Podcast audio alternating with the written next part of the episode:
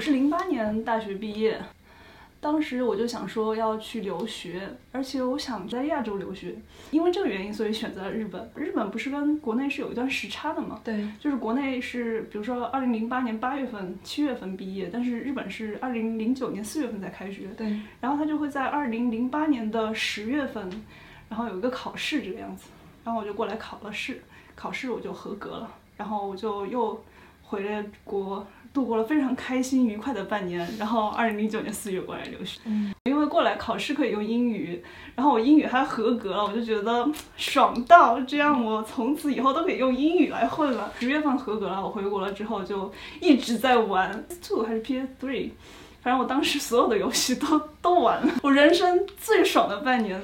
什么也没学，也没学日语，结果实际开学了之后，所有的课程都是日语课，就被生活搞了，就会一些哪路后斗之类的。那你就上课一直在说哪路后斗，然后老师觉得这孩子学挺快。上课真的什么都不懂，我们的课本全是英语的，所以那个课本你还是能看得懂他在说什么，所以就会回去看看书。所以你就是自学完成了硕士课程，基本上可以这么说的。我最开始是做框词量化，我当时因为想学金融工程嘛，想往数学那方面走，在我看来不是特别有前途，尤其是我之前做的就是给产品定价的这个工作，一家公司大概有一两个人做这个就可以了，一个班级里面有三十个人，可能只有两个人有工作，就职还挺困难的，因为我日语不好，我感觉我当时日语基本上就是就职磨出来的，你需要不停的。在家里练习，就是什么自我介绍啊，人生中经历的一些挫折啊，我怎么克服的呀？你要自己去想那个那个片段，然后自己把它写出来，可能还要找一下同学去帮你改，然后在家一遍一遍的练，就那那段时间成长很快。我当时就想说，我一定要去金融公司，然后那家公司是一家呃金融公司的乙方公司，做咨询，然后给金融公司提供一些定价模型。就是乙方公司就是黑，很黑的公司，它就是完全是把人的二十四小时都压榨出来。我当时是每天早上七点半就要上班，然后每天晚上大概都要到修电嘛。然后我们那个最后一班电车大概是十二点四十九，十二点就基本要工作到一点。对对对对对，我记得很清楚，十二点四十九，因为我经常坐那趟车回家。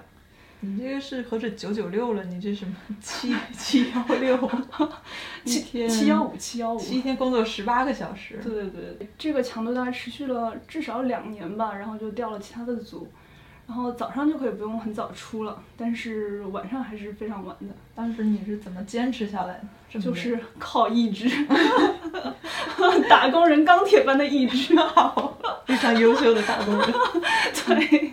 如果你这个公司经常有人晚上很晚下班，大家不是都要打车回家吗？大家就是出租车司机也知道你这里经常有客源，就是大家都会在下面排队。然后我的马内加连续三天都打到同一辆出租车，最后他上那个车的时候，出租出租车司司机跟他说：“我就讲，可能要打没打有，没给打折什么的。”这家公司很黑，所以他留不住人。大概大概大家都会到三年四年的时候就跳槽了。然后所有做项目的都是新人，就是大概两二年目三年目，就是在公司工作两年三年的这种人。然后你自己所有的一切都要做，你要自己做资料，你要自己给客户讲解，你要自己做那个 PowerPoint 给客户来展示，你还要一边展示一边自己做议事录，就是那个会议记录，会议记录，对对对对对。然后你你自己做完之后，你自己还要把它全部写出来，当天发给客户。去客户那边开会之前，你要把所有的资料都做好，然后礼拜五晚上开始打印所有的资料，打印到早上七点。然后拎着一大包资料去楼下吃吃个早饭，打车回家。然后第二天早上礼拜天大概早上七点八点钟的时候就要坐飞机去客户的那边，就真的是带着去机场。对对对对，这样冲过去。比如说我们这边有四个人要去开会，大家都要分配，你拿两公斤的东西，你拿三公斤的东西。你你是个男生，你拿四公斤吗？边讲 PPT，然后边做这个会议记录，这个操作太高难了，怎么办呢？就就就你稍微等一下，我这边做记录一下。你刚才说什么？就就完全就是这个样子，就很累。你们客户也没有吐槽吗？你们多多雇几个人。我们客户，我们客户觉得，嗯，你们这家公司很能干嘛，一个人可以包这么多工。他他们说不定，如果我们客户黑一点的话，可能他后面都会想，哎，我们以后也用这种 style。我们没有必要雇那么多人，对对对，一个人可以做那么多活。所以说黑是会传染的。对，黑是会传染的，真的。呃，不仅加班多，而且它是一个非常日式的企业。上下级的关系非常非常的鲜明，你一定要对你的上级要表示服从的那种感觉。比如我是新人，然后我跟我的前辈说话的时候，我一定要站起来说。但是我有一个很严重的问题，就是因为我个子比较高，你站起来，他觉得更不尊重他。而且而且我 我不仅个子高，而且当时因为就是企业文化的原因，那个因为你是乙方公司，要去公你要去其他客户那边，所以每天要正装，要穿高跟鞋。所以我穿穿高跟鞋，我大概有一米七五吧，我比很多日本人都高。然后有我的领导跟我说话的时候，我是俯视的。领导说你还是坐下吧。对，领领导领导跟我说话，我一下站起来。领导说，你还是坐下坐下。给 甲方公司发邮件吗？不是有很多很多邮件地址吗，这个邮件地址的排列方式都要以最大的 boss、次 boss 下面的小兵。哇，这么细的吗？对对对对，这个我从来没有注意过。这个如果他不是按照那个那个那个顺序排的话，他都会说你这个不行。他就觉得对方看到了会觉得被冒犯。对对对对对，这支针太细了。对，真的。我后来这从这家公司离职，是因为我当时已经有一点抑郁了。嗯，太累了，心情非常的不好。嗯，而且抑郁有一个问题是，觉得很多事情都是自己的错。你这个项目进行不好，但是其实跟你是没什么关系的，你都会觉得，哎，这个一定是我这里这里做的不好，那里那里做的不好，所以才不好。然后就每天待在组里都很不开心。大概某一年的十月份，然后那个时候就觉得自己状态已经很不对了，然后有去看精神科。就被诊断就是有一点抑郁，我我一开始以为医生会告诉你就是大概要休多久，但是我医生直接问我你想休多久，能休多久啊？然后那个医生说一一个月、两个月、六个月，随便你选，也也可能是见怪不怪，也可能是我问题，我真的病得很重。但是我听说有很多在日本的人，他们公司实在受不了的时候，他们会特意去精神科让医生给他开一个休假的，就证明他是得了抑郁症。你在日本待久了的时候就。就完全明白，就开抑郁实在太容易了，就大家多少都会，就很容易陷入那个抑郁的状态。我觉得，就是你非常非常容易就可以得抑郁症。对对，非常容易就可以得抑郁症。这个这个是故意得。我现在的公司就真的是很白，八点四十上班，然后基本上都可以五点十分定时下班。也没有什么要加班的地方，没有加班。对，嗯，我听说你们公司最近还要实施这个每周休三天、休四天，可以自己选，是吗？正常来说，一周有五天上班日。如果你只想上四天班，或者你只想上三天班的话，都可以。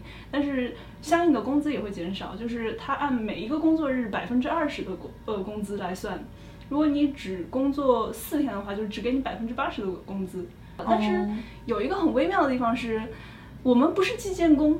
比如说你要完成一个项目，你五天完完成了一个项目，和你四天完成了一个项目，其实工作量是差不多的。有一天找不着你，对对对，好像会有很多实施上的问题。呃，理论上可能会有很多实施上的问题，但是休息之前把一切规划好了的话，你上四天其实也没有什么问题。但是你只能拿百分之八十的工资。是的，我看国内最近有很多 IT 公司是，你可以一周上六天班，但是给你加钱，而且加的还很多。嗯。完全是一个相反的走向。对，我觉得有一个问题是，国内现在要拼速度，你要有很多事情要做。但是我们公司因为是一个老牌国企，所以它有很多人员上的，它人员太多了，人员冗余。对对对对对，就是以前那个日本，因为老系老系统，他们是没有办法在那个触屏上面更新一些东西，所以只能到柜台去填资料，嗯，然后交给事务员，事务员把它敲进电脑。但是我们现在系统更新了之后，就是很多东西都可以顾客自己更新。我们多了一大批事务员是没有工作了，啊，这个也很有意思。为什么企业没有把这些人辞退掉呢？嗯，日本我觉得传统上来说不太会做这件事情。因另外可能劳动法相对来说也比较保护劳动者的权益吧，对好像是不能随便不能随便辞。嗯，经常会听到一些公司会有那个退休过欧博？对，他会先着急说你们谁想辞职了，对对对对，我们大欢迎。对对对。然后如果要没有，自愿的人的话，他才会考虑下一步是的，是的，是的。比如说你家里有老人要照顾，他也会考虑你的需求，或者是你家里有小朋友要照顾，你家里每多一个孩子，你就有多有五天假期。哇塞，那我要是有六个孩子的话，我有一个很大胆的想法。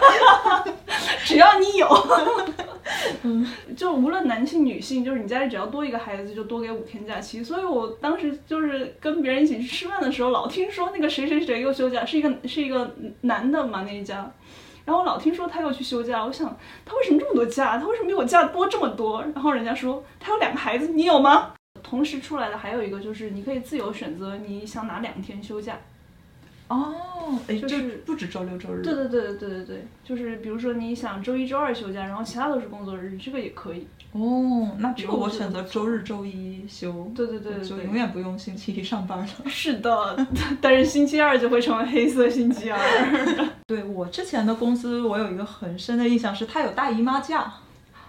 优秀，对 这个优秀。对，就是你你可以直接请的。然后因为你是不方便跟男上司说的嘛，嗯但是你在请假的时候是在另一个公司的系统上面，嗯你登录的时候是可以登录成那个假。这个上司他他回头看到他就会同意。嗯然后你当天只要说身体不舒服不去就可以了，每个月有一天的大姨嗯，哇，妈假，这个太优秀了。对，而且好多人不知道，但是当时我用了很多次。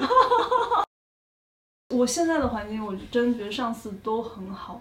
就我觉得，我觉得一个好的标准就是他会他会 cover 你，给我一些支持吧。就是比如说对其他的公司或者对其他的组，然后如果发生了一些什么摩擦的时候，我的上司会站出来帮我说话之类的。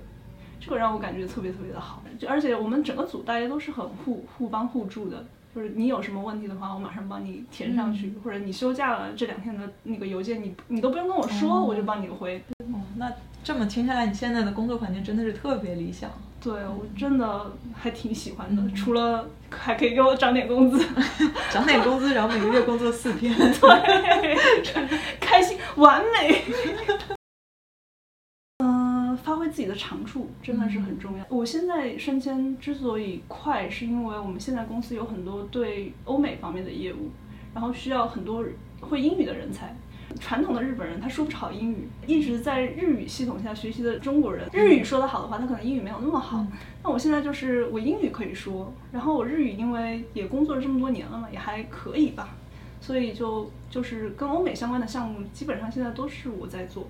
上一期录的律师，嗯他也是说，嗯，虽然他是一个律师，但他觉得中国律师在日本的竞争力其实还是在语言这一块儿。所以听你说完以后，我也觉得语言真的是特别大的一个武器。是是，可能你一拥拥有它的时候，但是你还不会用到它的时候，你并不会有这个感觉。可是，一旦需要你用了的时候，你立刻能拿出来，这个真的是很爽的一个感觉。日语和英语，真的希望大家要好好学。你如果你胆子大一点，你可以就是直接过来。就是你在这个环境里面，你学日语会更快，比你在国内，比如说你去一个教室去考个一级什么的，但是你一级考出来，你到日本你会发现你还是不会说日语，虽然是要吃很多苦，嗯。就是要要提前给自己一个心理建设，嗯。就是看你最后真的想要什么，知道自己想要什么还是挺重要的。嗯。如果一切重来的话，我相信我还是会像当时一样选择，就是在那最开心的半年疯狂的玩半年游戏，然后再过来受苦，至少玩到了。